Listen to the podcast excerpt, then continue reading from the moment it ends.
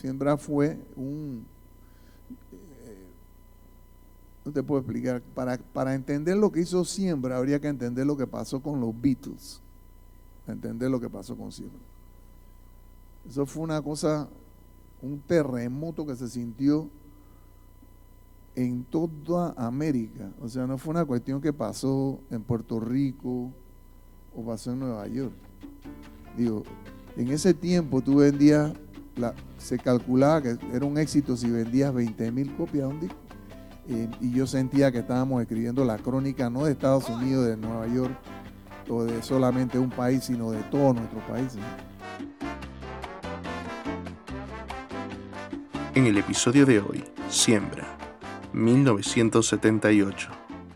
Bienvenidos a Tango 5. Ay, ay, ay.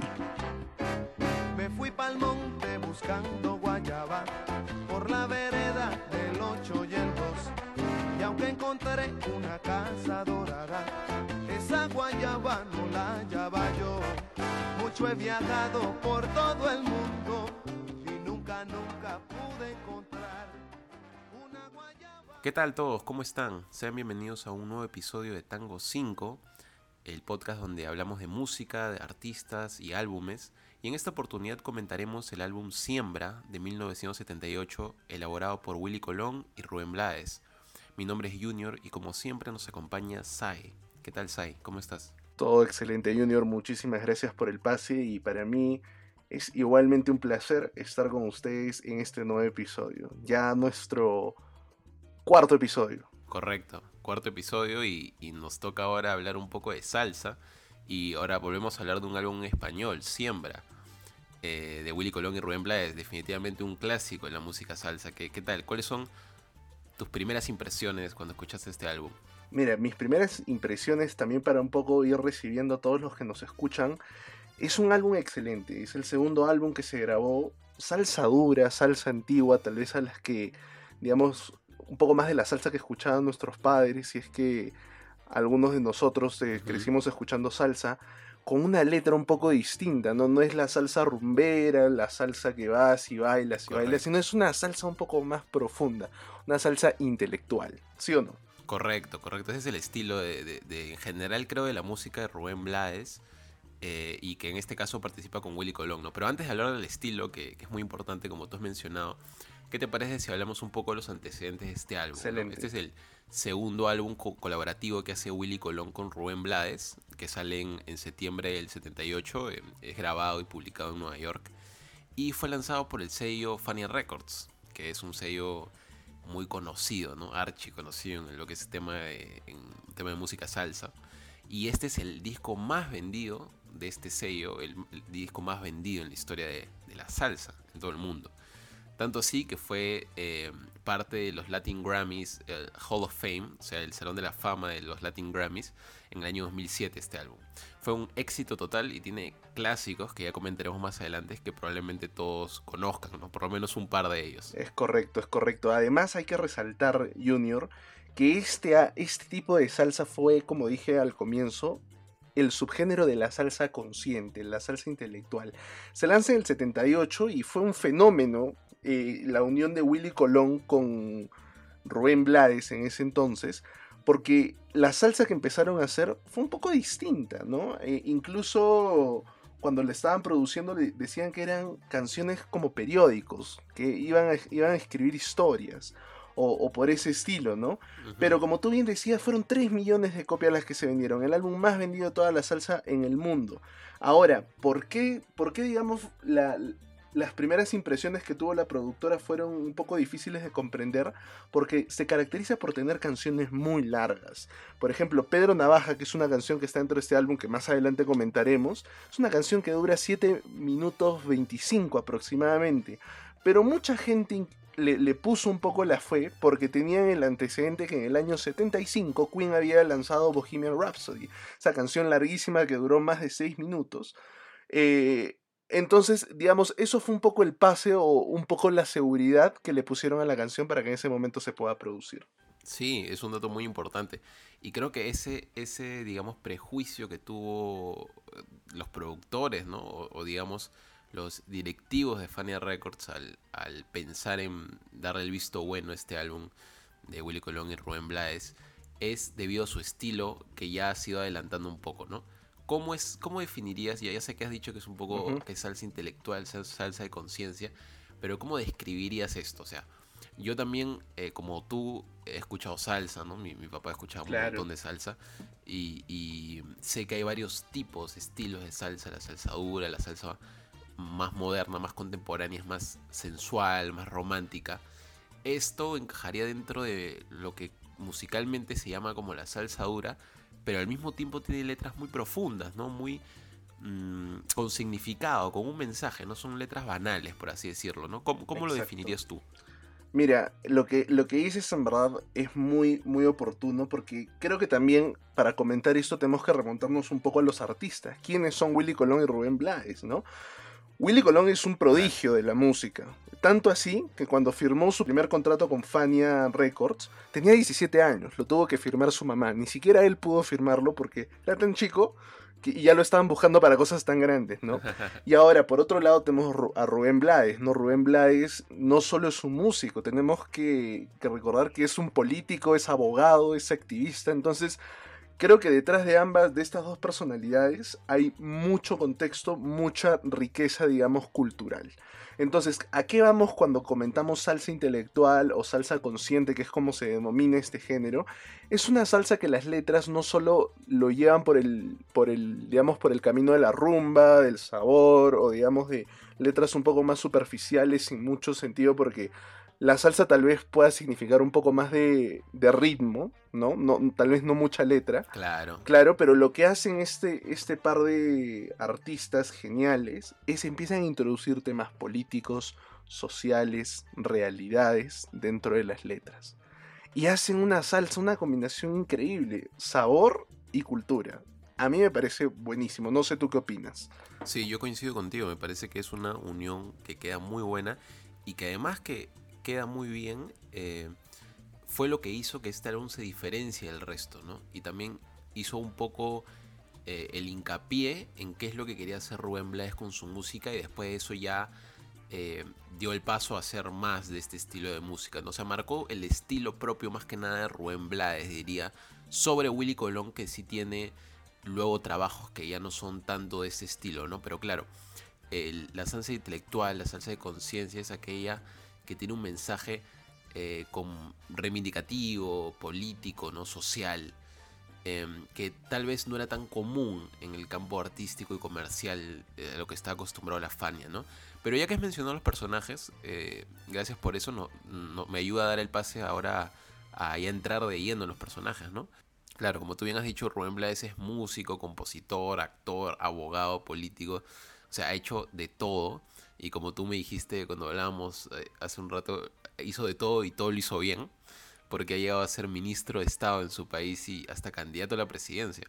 Pero musicalmente hablando, en, en ese, en ese entonces, Rubén Blades era un desconocido, pr- prácticamente un desconocido en la música, ¿no? En el, en el 77, perdón, en el 78 que sale este álbum, sí había sacado trabajos previos, de hecho su primer álbum solista es de Panamá a Nueva York, perdón, su primer álbum de salsa y de música es de Panamá Nueva York, pero no es solista porque lo hizo con, con Pete Rodríguez, y posteriormente sacaría el primer álbum que hace en dúo con, con Willy Colón, que se llama Metiendo a Mano, que sacaron en 1977.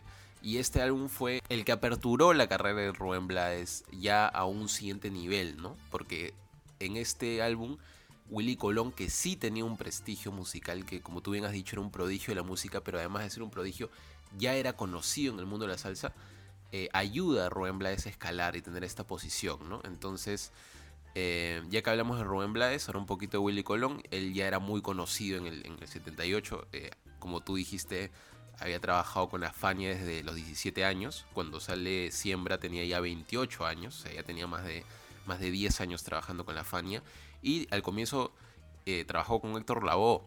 Eh, Willy Colón en sus primeros trabajos se caracteriza por no cantar él, ¿no? O sea, más que nada él se dedica a hacer la música, la orquesta, a dirigir, a producir la música, pero él no cantaba. Posteriormente, en ya otros álbumes más, más adelante ya se animaría a cantar él sus propias canciones porque él es un compositor genial. muchas de las canciones de, de Héctor Lavoe eh, que canta Héctor Lavoe, ¿no? Como La Murga, Cheche Colé, que ya eran éxitos. El Día de mi Suerte, Todo tiene su final. Todas esas canciones que ya eran éxitos totales, hits eh, de salsa, que cantaba Héctor Lavoe, fueron compuestos por Willy Colón. Entonces, él era, digamos, el componente intelectual, el componente creativo. Y ya en el 78 se une con Rubén Blades para hacer el segundo disco juntos que siembra, ¿no?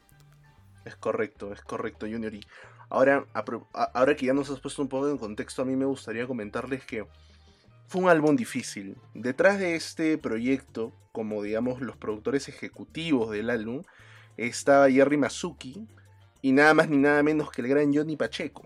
Los, los, padres, digamos, de, de, de, la producción salsera.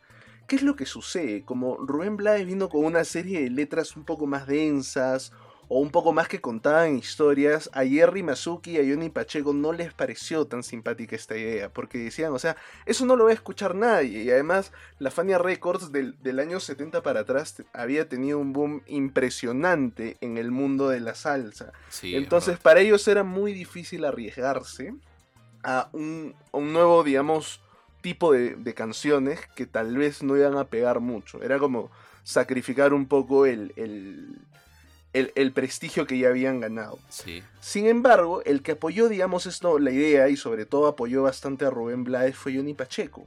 Y, le, y los dos, tanto Jerry Masuki como Pacheco, le decían que sus canciones eran unos periódicos, ¿no? Eran unos periódicos porque contaban historias y contaban cosas que al parecer, o que digamos, a la idea de ellos en ese momento, eh, nadie iba a querer escuchar, porque o sea, la gente quiere bailar con salsa, ¿no? La gente no quiere escuchar tal vez una historia con salsa. Es un poco difícil. Sin embargo, Blades, y hay una anécdota muy bonita detrás de eso, Blades le dice a Johnny Pacheco, le dice, tú tranquilo, que yo voy a hacer que toda la gente baile mis periódicos, mis canciones periódicos.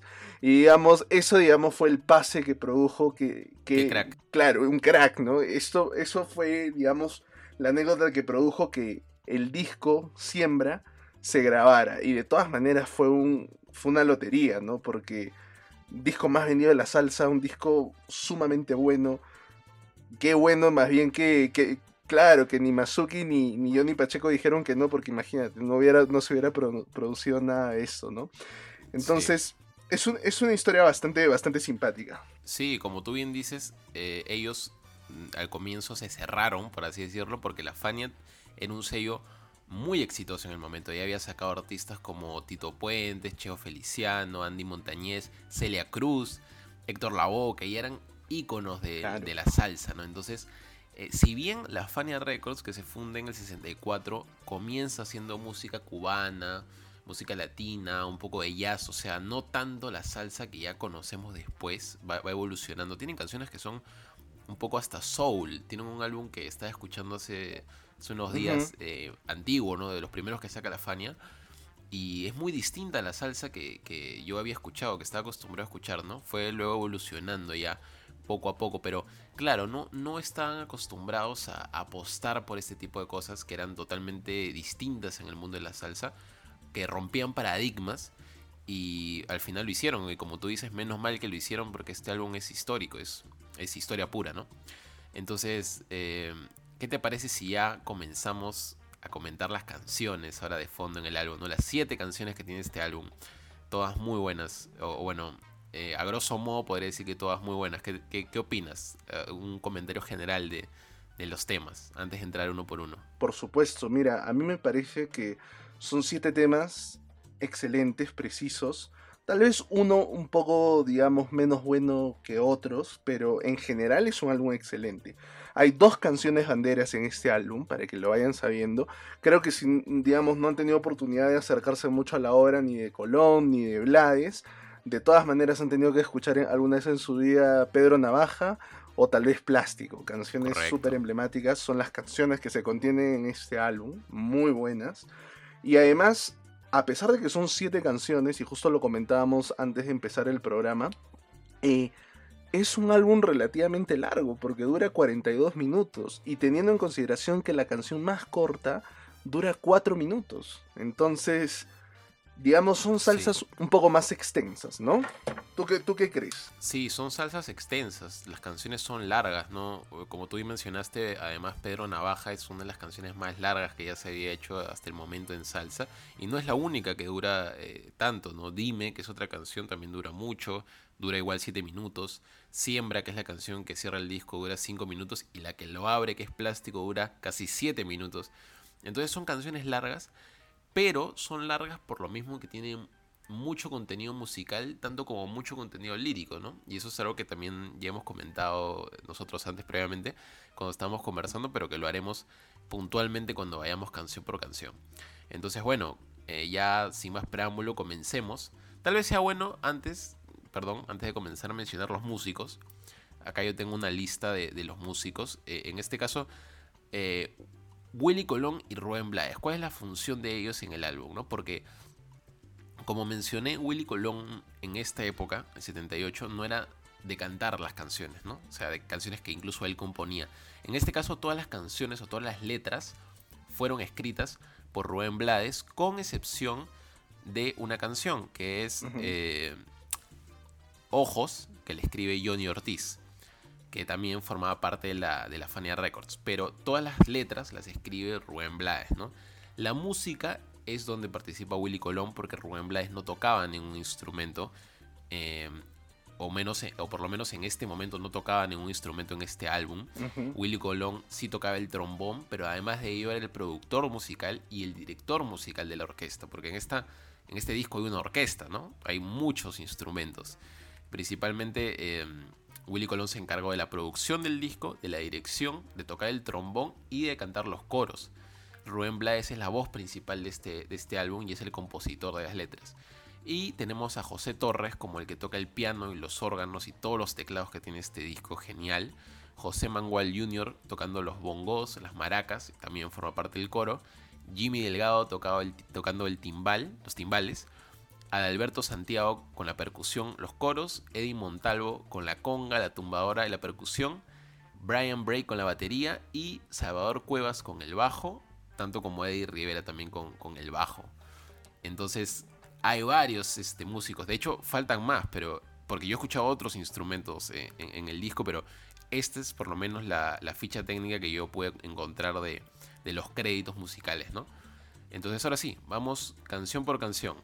Bastante preciso. Gracias. Bastante preciso. comenzamos con Plástico. ¿Qué opinas de Plástico? Plástico para mí es una canción, digamos, excelente para arrancar el álbum. Cuando tú empiezas a escuchar los primeros 40 segundos más o menos, donde no hay, digamos, letras ni voces, simplemente es una introducción musical, más o menos ya te va introduciendo lo que va a ser la letra de la canción. Es una letra bastante, digamos, que quiere expresar un poco tal vez de glamour, de apariencia, de nivel, de sociedad, ¿no? Es una canción un poco, mejor dicho, poco convencional para lo que es la salsa.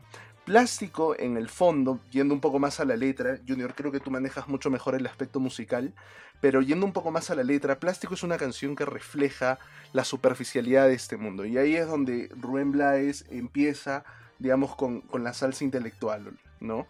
Eh, te empieza a decir que nosotros vivimos en una, una sociedad mm. plástica donde solo importan las apariencias, eh, o donde, por ejemplo, donde la mujer o el hombre siempre pretenden aparentar, pero nadie nunca llega a ser, digamos, una persona real, o nadie, digamos, llega a mostrarse como es, simplemente muestran caretas. Y ahora, una interpretación un poco más personal es que plástico, ¿por qué? Porque así como puede ser muy afanoso, digamos, puede ser demasiado superficial, recordemos que el plástico es un material que si se quema o se somete a veces al calor o digamos un poco a la realidad, se destruye fácilmente, se derrite.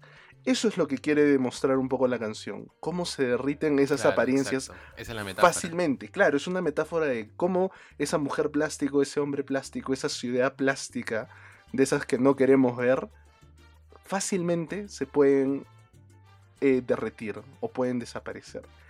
Es una canción espectacular, creo yo. Una de mis favoritas y también una de las más conocidas. No sé, Junior, ¿tú, tú cómo la ves? Sí, a mí también me gusta mucho. Justo eso que has dicho de que el plástico se derrite, lo, lo mencionan, ¿no? Dice, recuerda que el plástico se derrite cuando le da lleno el sol. Y eso es por, por eh, parte de la metáfora, ¿no? Sí, eh, definitivamente Plástico es una de las canciones más conocidas, tanto de Rubén Blades como, como de este disco. Y es genial. Musicalmente no, yo tampoco quiero entrar a fondo porque la verdad sí ha sido un poco difícil, ¿no? Poder identificar tantos instrumentos que hay en estas canciones. Y también, y creo que sería un poco aburrido comentar lo que hace cada uno, ¿no? Pero, pero sí, las cosas más importantes, por ejemplo, el intro es totalmente distinto, ¿no? O sea, si tú le pones play al álbum y, digamos, nunca has escuchado nada de salsa o has escuchado muy poco y, digamos, tienes una idea muy, muy clásica de lo que es la salsa o tal vez nunca has escuchado a Rubén Blades y pones play, los primeros que son 15 segundos es algo totalmente distinto a lo que te esperarías, porque es una intro de música disco, combinado con funk, combinado con, con jazz, o sea, escuchas el bajo haciendo ese slap, escuchas esos, esos sintetizadores, también escuchas unos cuantos bongos, ¿no? Que, te dan tal vez la idea de que estás escuchando salsa, pero, pero el intro es muy característico. Eh, y luego ya entra con el ritmo de salsa y comienza la letra, ¿no? Creo que todas las canciones mantienen la misma esencia, o sea, todos los instrumentos, ¿no? Escuchamos el teclado, el bajo, la percusión, todos los instrumentos de viento que hay, las trompetas, el trombón que toca Willy Colón. Em, pero creo que sí lo que más caracteriza esta canción es la letra. Como tú me dices, esta letra es una crítica, una crítica a una sociedad consumista, materialista en general. Yo creo que es una crítica a Estados Unidos, o sea, básicamente a, al Nueva York de los años 70, ¿no? donde, donde vivían ellos. Y, claro, la letra es una referencia a siempre a las personas plásticas, a la ciudad de plástico, a las familias plásticas, que siguen ciertos estereotipos, que buscan mantener un estatus social, eh, pero al final nada de eso los llena con felicidad, o sea, al final nada de eso tiene valor, todo es material, todo es una imagen, todo es una careta que al final se va a deshacer. Eh, porque nada de eso dura, nada de eso persiste y nada de eso tiene consistencia. Es simplemente materialidad. Y esa diría que es una de las partes de, la letra. Y otra de las partes de la letra, o, no partes, pero digamos las ideas de la, canción o, el mensaje que te quiere transmitir, el segundo mensaje es respecto a la reivindicación. Porque ya cuando hay un intermedio en la, canción, posterior al intermedio, donde entra, digamos, de nuevo al, coro, ¿no? El coro es bien bonito, donde dice, se ven las caras, pero no el corazón. Eh, recuerda que se ven las caras, pero no el corazón. ¿no? Siempre va repitiendo eso. Eh, comienza ya a cambiar el mensaje de, dirigido hacia América Latina, hacia Sudamérica, hacia que todos nosotros tenemos que estar unidos, tenemos que eh, acabar con nuestra ignorancia y no estar sugestionados con los modelos importados, ¿no? que no son la solución. Eso es lo que él dice. Y al final de la letra comienza mencionando todos los países de Latinoamérica unida, ¿no? Eh, también menciona la rosa unida de que Bolívar soñó. Entonces, todo una gran este, narrativa, digamos, de, más o menos donde ya vas viendo la idea que te, que te quiere transmitir Rubén Blades y la ideología más o menos que, que, él sigue, ¿no? Que él tiene en mente y que sigue transmitiendo en sus demás discos y en sus demás canciones. Y al final comienza mencionando todos los, los perdón, al final termina mencionando todos los países de Latinoamérica y, el coro repite presente, ¿no? O sea, algo muy, muy reivindicativo. Creo que la canción tiene un, mensaje que encajó muy bien en el momento que salió, 78. O sea, en ese momento había una clara influencia de Estados Unidos sobre, sobre los demás países, digamos, estaba comenzando eh, el fenómeno que posteriormente se llamaría globalización. Pero es una canción muy, muy... con un mensaje muy poderoso, creo. Además de que musicalmente es muy buena, ¿no? Sí, y hay un datito al final que dices que, me gustaría comentar. El tema de la reivindicación y, digamos, el llamado a la unión de Latinoamérica es muy importante. Esta canción eh, busca un poco generar conciencia. Y hay un dato interesante que pude averiguar, que cuando empieza a decir Panamá presente, Puerto Rico presente, México presente, al final dice Nicaragua sin Somoza. Y eso nos hace recordar un poco a Tachito Somoza, que fue el último dictador digamos, eh, de la dinastía socialista en Nicaragua. Nicaragua ha sido golpeado mucho por el socialismo, digamos, y por una historia complicada. Pero ese grito que dice Nicaragua sin Somoza fue una suerte de profecía, porque después de eso, Anastasio Somoza, Tachito Somoza, pierde el poder en el, en el año 1979. Entonces, quién sabe, este, coincidencia, no se sabe, pero tal vez ya estaba haciendo un llamado a través de la salsa, ¿no? A través de la música de la salsa consciente. Muy bien, y la siguiente canción es Buscando Guayaba, que es una de mis canciones favoritas además del, del disco. ¿Qué tal? ¿Qué opinas de esta canción? Mano, Buscando Guayaba es una canción muy interesante, como lo veníamos discutiendo, no sabemos si tal vez es para una mujer o tal vez simplemente es, es una alegoría, digamos, a la, a, a la, a la canción. Pero el ritmo, primero empiezan con un solo trompeta, es una salsa muy suave, muy elegante. Y hay un dato bastante Sí. curioso dentro de eso, que creo que lo- a los dos nos ha gustado y lo podemos comentar. Escuchamos el primer solo de boca de la historia de la música. Eso es lo mejor de toda la canción. Claro que sí. Entonces, bueno, un poco, un poco yendo a, la letra, como mencioné, buscando a Guayaba, no, no podemos diferenciar si tal vez es para una mujer o, digamos, es simplemente una canción alegórica con mucho ritmo, pero eh, creo que resalta mucho más el ritmo, ¿no? El ritmo, digamos, un poco más caribeño, un poco más latino.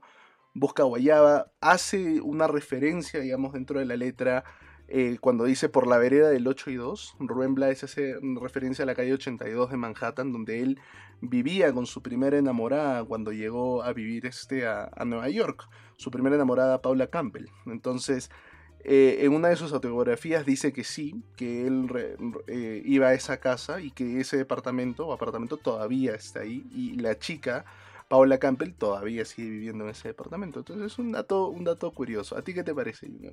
Muy buen dato, muy buen dato. A mí esta canción me gusta mucho. Eh, me parece que es genial porque es muy divertida. O sea, siento que, que la están pasando bien y que la letra en sí también es divertida. Eh, hablando primero sobre la letra, creo que yo sí identifico que o entiendo que por buscando guayaba es una metáfora respecto a hacia una mujer o hacia una pareja, ¿no? Buscando a alguien. Porque la letra básicamente no, no tiene mucho, eh, mucho contenido, digamos, filosófico, ¿no? Porque la letra va girando respecto a, buscar guayabas. O sea, dice, me fui a Palmonte buscando guayaba por la vereda tal, y aunque no encontré, y aunque encontré una casa dorada, esta esa guayaba no la hallaba yo.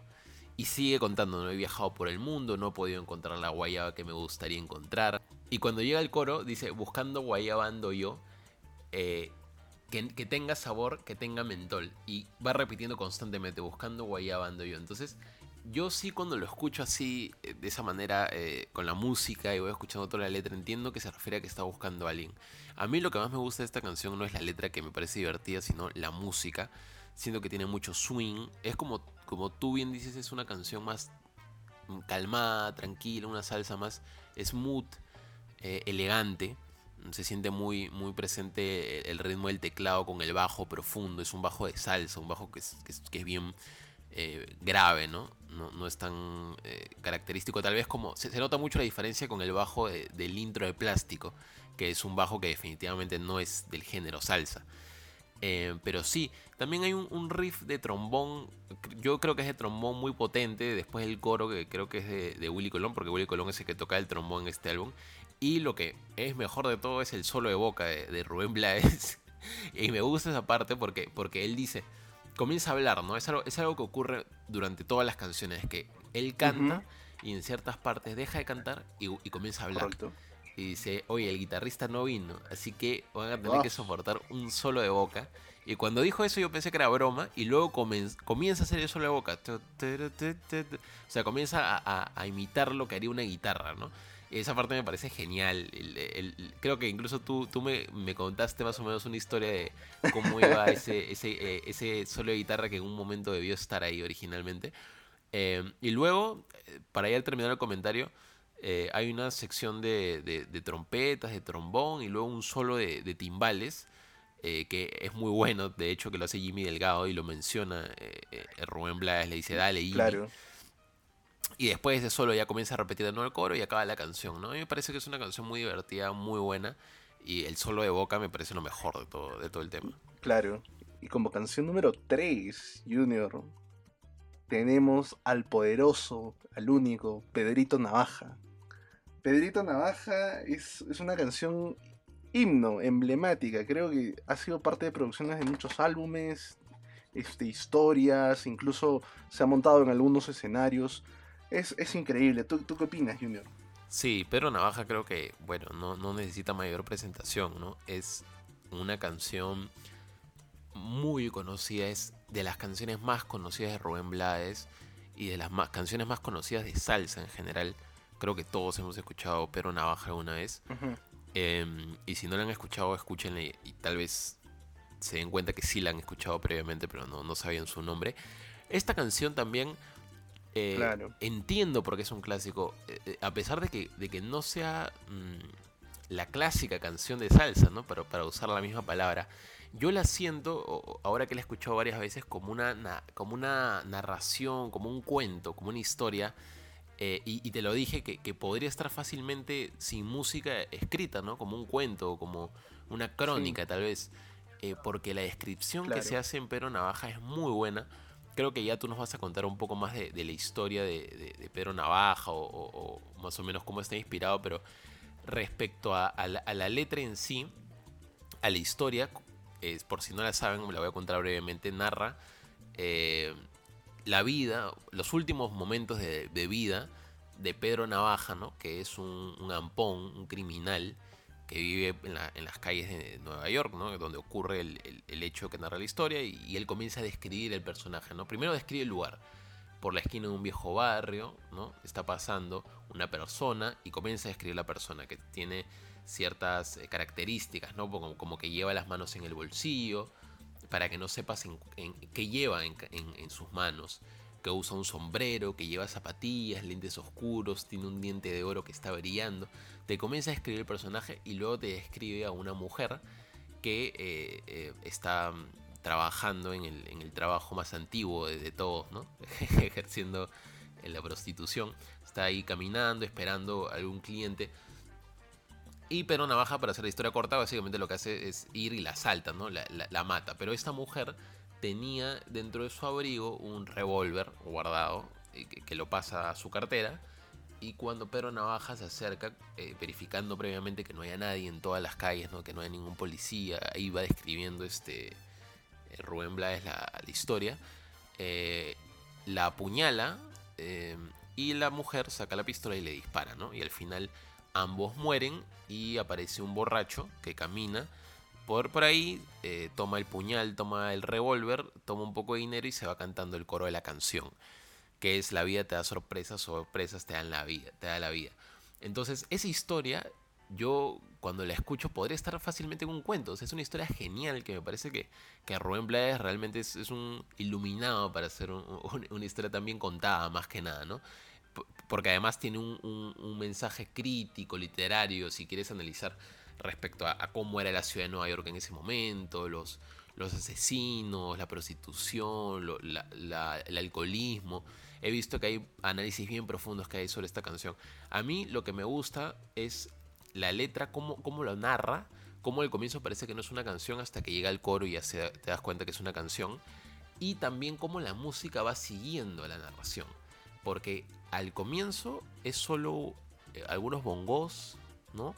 Eh, la percusión general eh, y la voz de, de Rubén Blades contando la historia. Y, escuchas también sonidos de la ciudad, o sea, puedes escuchar al comienzo las sirenas de la policía, luego escuchas un poco el viento, eh, incluso llegas a escuchar una radio vieja que está ahí con una canción de Rubén Blades, hasta que ya comienza a entrar en intensidad la, la historia y poco a poco se van sumando más instrumentos, ¿no? Eh, en un momento entra el piano, el bajo y ahí entra toda la banda ya con, todo el cuerpo de la canción y mientras van narrando los momentos de mayor tensión, pues la música también eh, sube en intensidad y, se pone en un ambiente de tensión y luego vuelve a bajar. Entonces, eso me gusta mucho, cómo, cómo la música acompaña la narración. Me parece que es un tema ya emblemático y, que será recordado por, por siempre, ¿no? Eh, es precisamente lo que tú dices. Yo creo que sin entrar un poco más este al, al, digamos al tema de la canción, tenemos que ver la, digamos, la narrativa, la lírica que maneja Rubén Blades, porque de- definitivamente hace una descripción perfecta del personaje, el sombrero de ancha de medio lado, el gabán, el Smith Wesson del especial y todas estas características que le hacen una historia bastante rica. Y como tú dices, fácilmente podría entrar en un cuento, o podría ser una narrativa, una crónica o algo así. Pero detrás de esta canción, por un poco de lo que hemos ido investigando, hay un trasfondo. Dicen que Pedro Navaja fue inspirada en Mac the Knife, que fue un personaje de, un, de una ópera titulada La Ópera de los Tres Centavos, escrita por este famoso, para aquellos que tal vez le gustan el teatro y eso lo puedan reconocer, este famoso dramaturgo y poeta Bertolt Brecht, nada más ni nada menos. Entonces, vemos cómo el trasfondo, digamos, o digamos los recursos que usa Rubén Blades desde el saque son recursos bastante eruditos, por decirlo así. Y lo hace, y encima con la música latina lo hace una cosa espectacular, algo difícil de procesar a veces, ¿no? Y también hay otra historia bastante graciosa como parte de la anécdota, digamos, que, bueno, recordemos que antes de que Colón tocara con, con el gran Rubén Blades, él tocaba con, con Héctor Lavoe, pero bueno, por un tema de drogas que tuvo Héctor Lavoe y adicciones, este, se separaron.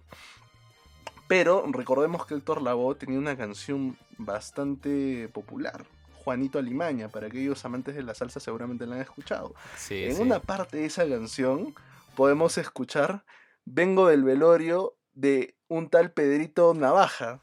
Pedrito claro, Navaja. Pedrito Navaja. Entonces Sí. hace, una, hace una alusión, digamos. Pero después, posteriormente, Blades vuelve a revivir a Pedrito Navaja. Y esto, digamos, no les parece muy de muy buen gusto a, a la Fania.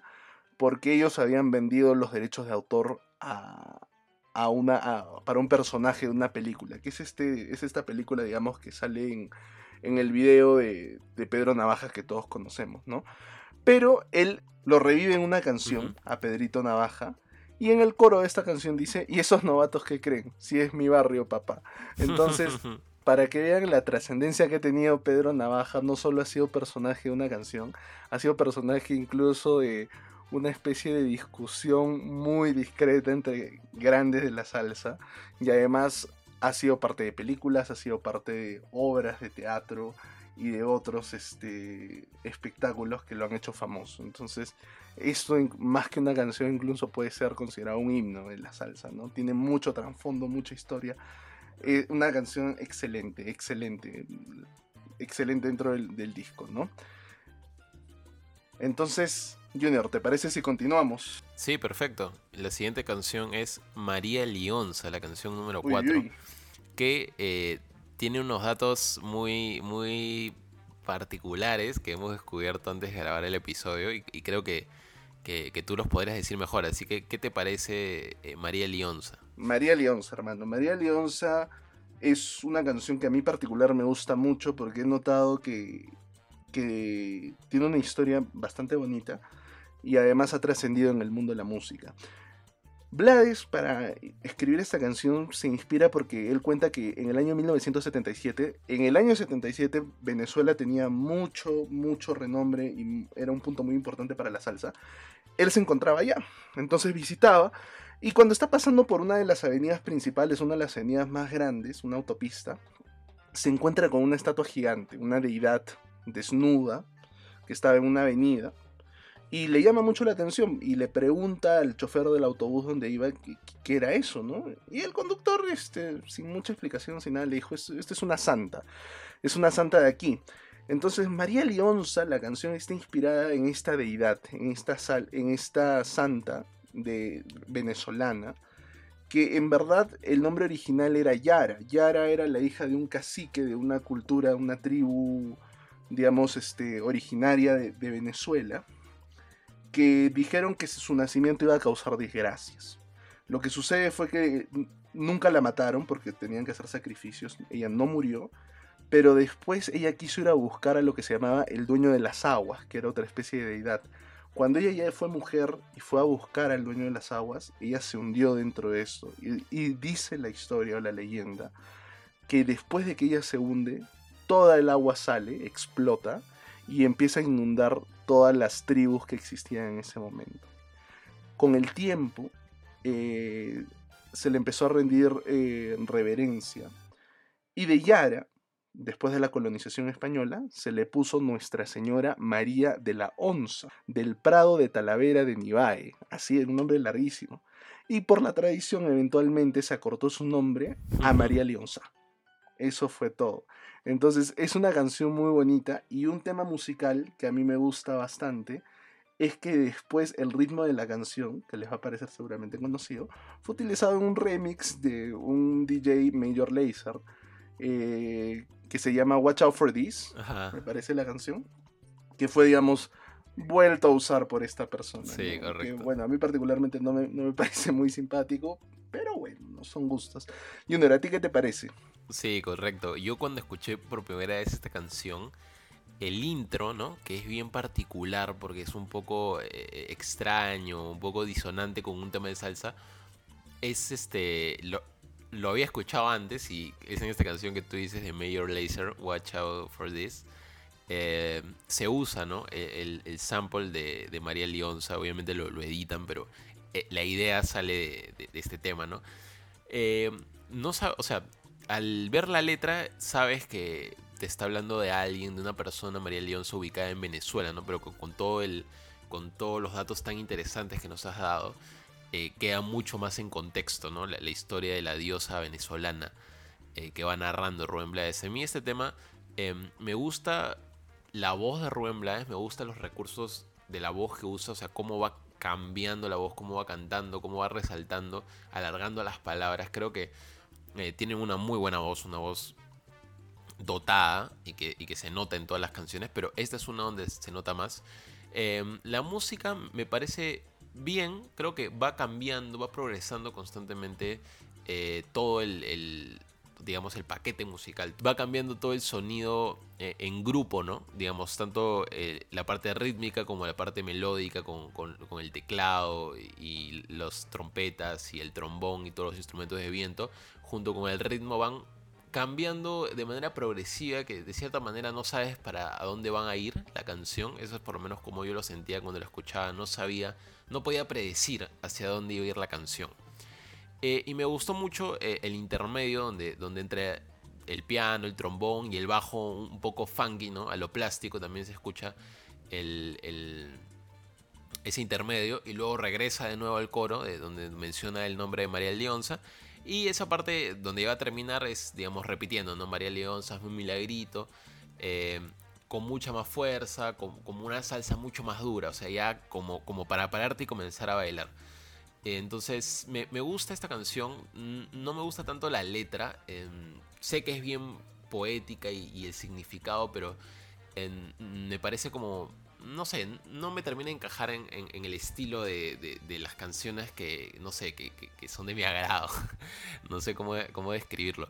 Pero eh, es una buena canción. Me gusta más que nada el final. Como, como después de ese intermedio retoma con mucha más fuerza la misma fórmula que ya estaba tocando antes, pero eh, de una manera mucho más energética, que te ayuda a, bailar, a, pararte, a, comenzar con la fiesta, ¿no? Pero definitivamente es un tema muy bueno y con, mucha con mucha historia. Y el que continúa es Ojos, que es el tema justo que, eh, el único tema que no compone la letra eh, Rubén Blades. ¿Qué te parece este tema? Uy, mira, Junior, a mí Ojos me parece una de las canciones más bonitas, creo. Es una salsa muy, muy, digamos, muy romántica, pero al mismo tiempo no deja de ser, o, digamos, no pierde un poco el, el giro de- del álbum, que es esta expresión política, social y eso. Porque dentro de la letra, eh, en ojos, también se ve que, que dice, ¿no? Ojos del pobre esperando, ojos de aquel que se aleja y espera su libertad, de América Latina, ojos llenos de verdad.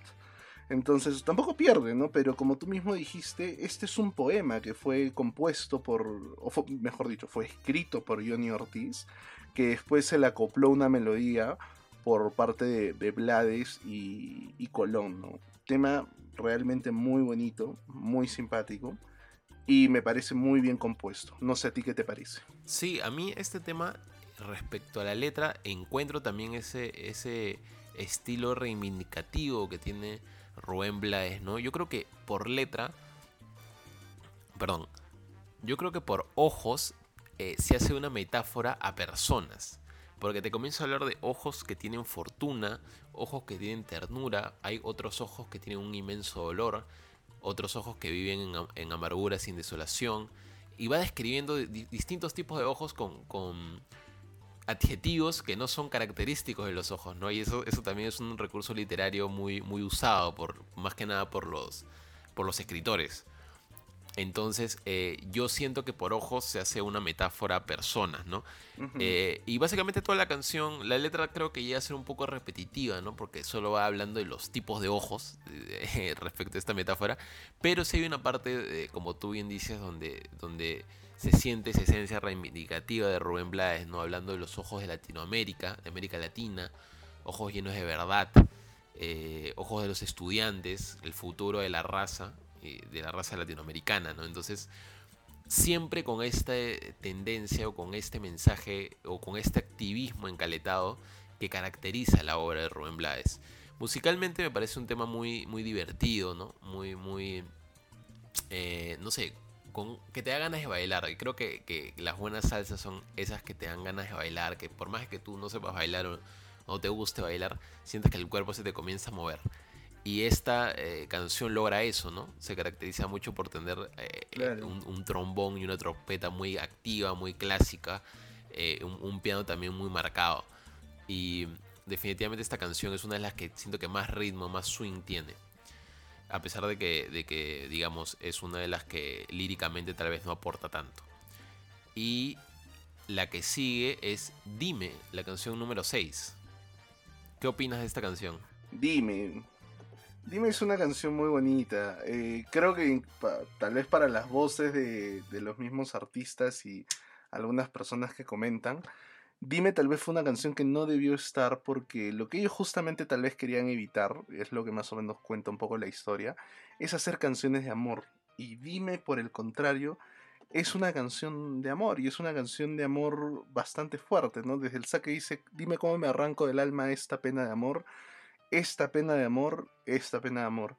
Porque siento un, inmenso dolor de esta pena de amor. Entonces, musicalmente, si es que puedo compartir mi opinión, me parece una salsa muy, muy bonita. O sea, sí, muy bailable, digamos, ¿no? Tal vez en una, una reunión, en una situación, tiene un ritmo espectacular, producción musical excelente.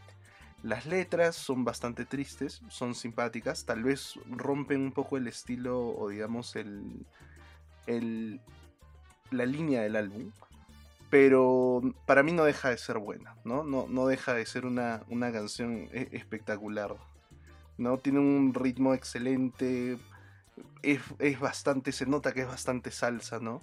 Y lo que por ejemplo yo pude averiguar es que en muchos concursos de baile y que se hagan en el mundo, es una de las favoritas para que a veces se pueda bailar, ¿no? Yo, yo comparto mucho de lo que tú has dicho. Creo que la canción musicalmente es muy activa, tiene mucho swing, eh, dan muchas ganas de bailarla y es totalmente distinta musicalmente a, la letra, digamos, ¿no? Porque cuando comienzas a escuchar la letra te das cuenta que es una canción triste, muy, muy sufrida, por así decirlo, ¿no? Muy de desamor. Eh, y la, música no es así, la música es más bien alegre, el coro también. Eh, el, coro es, eh, digamos, por coro me refiero a, los coros, a las personas que hacen los coros. Esa es otra, otra cosa que, me gusta mucho de, este álbum y de la salsa en general, que se caracteriza mucho por, por tener un grupo de personas que hacen los coros distinto del vocalista principal. Entonces, los coros dicen algo y el, y el, vocalista responde, ¿no? Es un poco como, como la figura que que mencioné en el, en el episodio pasado con Soda Stereo, que, se vio específicamente en ese álbum. Y eh, eso se repite mucho en, todo este álbum también, porque es, es, este, tradicional de la salsa.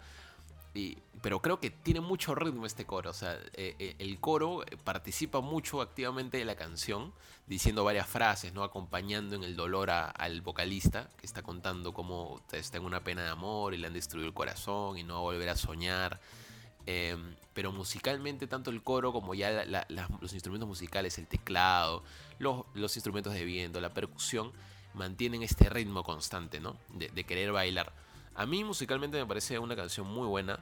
Eh, tiene varios intermedios que, también hacen un poco que, no sepas hacia dónde ver la canción, porque la nada para de golpe, hay un intermedio y se queda en silencio por unos segundos y luego regresa con toda la canción. Eh, la letra sí creo que rompe, como tú dices, eh, el concepto del álbum. Digamos, todas las canciones tienen un, significado, no sé si decir banal, pero por ejemplo, plástico, buscando guayabas, pero navaja, todas son historias, todos tienen, digamos, siguen una narrativa que, tratan de transmitir algo, ¿no?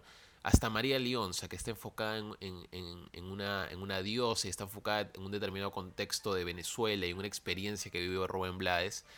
Eh, dime, creo que se sale de esto porque ya es una canción enteramente de desamor. La letra es un poco repetitiva, por más de que tenga ritmo, o sea, eso, el hecho de que la letra sea repetitiva ayuda a que la canción tenga ritmo, pero líricamente le resta, porque digamos, eh, ya cuando la canción está por acabar en los últimos minutos, esta canción también dura 7 minutos, entonces digamos al minuto 5, 5 y medio ya, tú ya sabes lo que va a seguir, o sea, ya a mí se me hace un poquito repetitiva porque ya al final como la letra se va repitiendo y repitiendo y repitiendo por 7 minutos, es como ya siento que el último minuto es prescindible un poco. Pero eh, sí, sí tiene un ritmo muy chévere. O sea, sí me gusta escucharla y, me dan ganas de bailar, ¿no? Creo que su punto más flojo definitivamente es la letra, ¿no? Porque en este álbum tal vez no, no encaja esta letra que, que no tiene un mayor significado más que el sufrimiento, la estoy pasando súper mal y, eso, ¿no? Pero musicalmente es una joyita, una canción que me gusta mucho. Y llegamos a la última canción del álbum, que es eh, el homónimo, Siembra también. Uf, temón, mano, temón. A diferencia de lo que tú mismo dijiste con la canción anterior, eh, que, tal vez un poco la letra no profundiza, no, no, va más allá. Siembra es todo lo contrario. Siembra es una canción de mucha conciencia y para los que tengan oportunidad de escuchar el álbum después de, tal vez escuchar un poco el podcast, van a dar cuenta que la portada del álbum son cuatro niños. Son cuatro niños bebitos, bebitos, de diferentes etnias, digamos, ¿no? De colores distintos y todo eso. Y Siembra, al ser homónimo del álbum, eh, busca una concientización a la, comunidad latina, ¿no? No, dejes, no te duermas, no dejes que se muera. Y tiene una frase muy marcada que dice pero no olvides que de acuerdo a la semilla, así serán los frutos que recogerás. O sea, lo que tú siembras, cosecharás. Y toda la canción, digamos, repite de que comunidad latina, latinos, dejen de ser tan, digamos, o dejen de tirar cada uno para su lado o llevar agua para su molino y empezamos a sembrar algo bueno, ¿no? Sembremos conciencia, tal vez. Entonces, aparte, digamos, de, la música que es muy, muy buena, eh, la letra no se queda atrás de ninguna manera, supera y, o iguala, digamos, vastamente el, sentido o lo que quieren transmitir en el álbum en general, ¿no? Sí, comparto, comparto lo que tú has dicho y creo que es verdad que eh, la letra, no sé, creo que quita el... Eh, le roba el protagonismo a, la música que más que nada parece que estuviera acompañando, ¿no? yo también esta canción igual no tengo muchos comentarios respecto a la música. Puedo identificar que hay violines, hay varios instrumentos de cuerda que, no están en los créditos, entonces no sé quién los toca, pero yo logro escuchar violines y varios instrumentos grandes de cuerda que se suelen usar en las orquestas. Y bueno, los clásicos eh, tambores, la percusión, los bongos, los timbales y eh, el piano, todos los instrumentos que nos han venido acompañando durante todo el álbum y que cierran con broche de oro en esta canción, ¿no? Pero creo que lo más importante de la canción, como tú bien dices, es la letra.